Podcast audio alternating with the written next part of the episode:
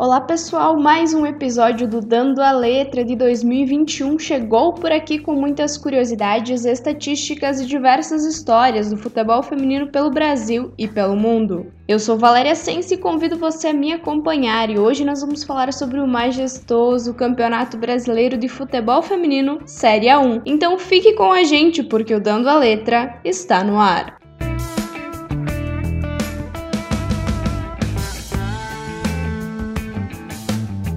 Ele voltou para a alegria de todos. O Brasileirão A1 está entre os nossos xodozinhos e a temporada de 2021 já está no ar com jogos rolando pelo Brasil.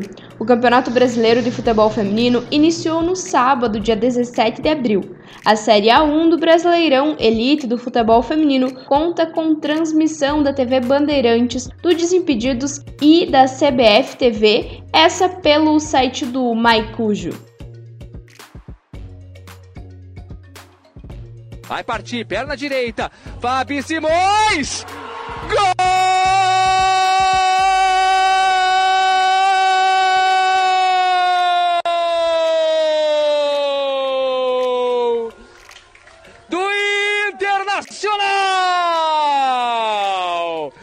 Pênalti, Fabi Simão. Chega aí o Santos de novo. Perna direita, chutou pro gol, Vivi, bola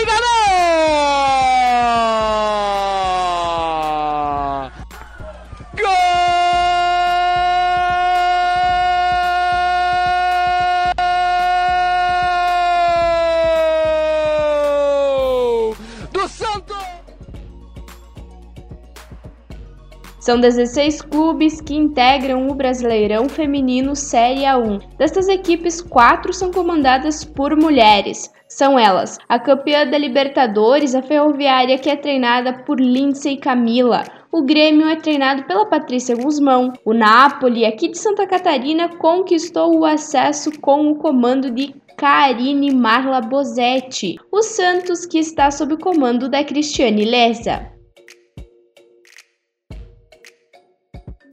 Quatro clubes buscaram a renovação com a troca de treinadores. O Minas Brasília está com técnico novo e é comandado por Antônio Carlos Bona. Além dele, o Real Brasília, após o acesso para a elite do futebol nacional, está sendo treinado por Adilson Galdino.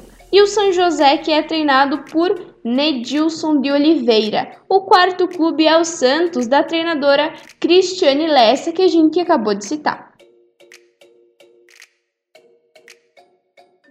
Em contrapartida, nós temos também um treinador com muitos anos de casa. Arthur Elias está no Corinthians desde 2016. Essa trajetória do Arthur Elias com o Corinthians rendeu inúmeros títulos. Dentre eles está o título do Brasileirão Feminino de 2020 e também já coloca o Corinthians aí entre os favoritos dessa temporada para a disputa do título nacional. Um trabalho duradouro e muito bom do Arthur Elias. Nós temos ainda na disputa o segundo colocado da edição passada, o Havaí Kinderman. É treinado por Jorge Barcelos e também figura entre os favoritos da temporada 2021. Quem também está na disputa e acabou de chegar à Série A1 é o Bahia, que é treinado por Igor Morena. O Botafogo, que foi vice-campeão da Série A2 e também conquistou acesso para 2021, é treinado por Glaucio Carvalho. O Cruzeiro é comandado por Marcelo Frigério e o Flamengo conta com Celso Silva no comando. A equipe do Internacional é comandada por Maurício Salgado e a equipe do Palmeiras, o Verdão Paulista, está sob o comando de Ricardo Belli. E para fechar essa conta, para fechar os participantes do Brasileirão Feminino Série A1 de 2021, nós temos o São Paulo, que é comandado por Lucas Piscinato.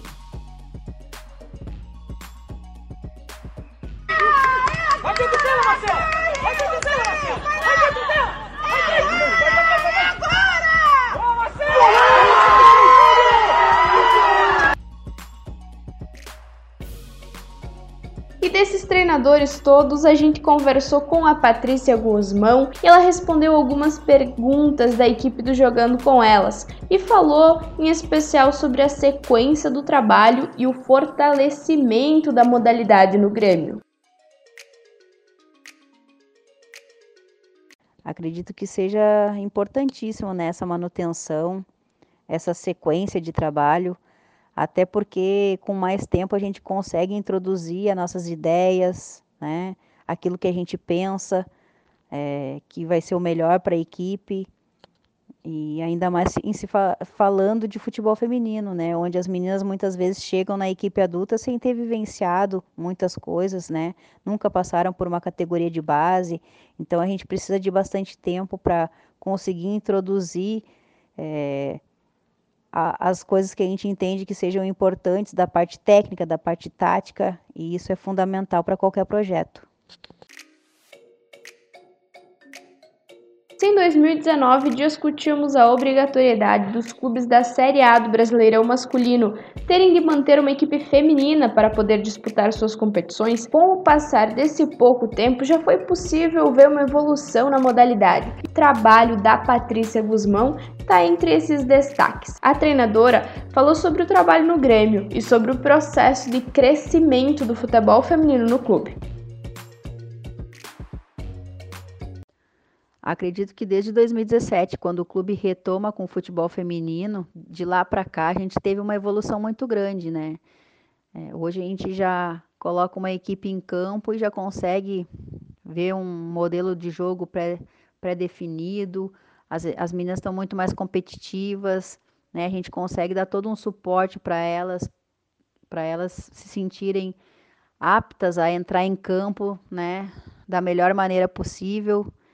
E isso é fruto de muito trabalho. Acredito que a cada ano o clube tem dado né, mais estrutura para a gente conseguir trabalhar, e isso é fundamental para a gente conquistar cada vez mais os resultados que a gente almeja. Acompanha a nossa equipe, percebe né, que a cada ano a gente tem conquistado né, coisas importantes. Em 2019 a gente voltou para a elite do futebol feminino.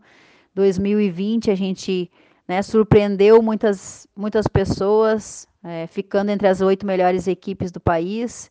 E esse ano, com certeza, a gente vai alme almejar coisas muito maiores, né? além de consolidar o futebol feminino entre as principais equipes.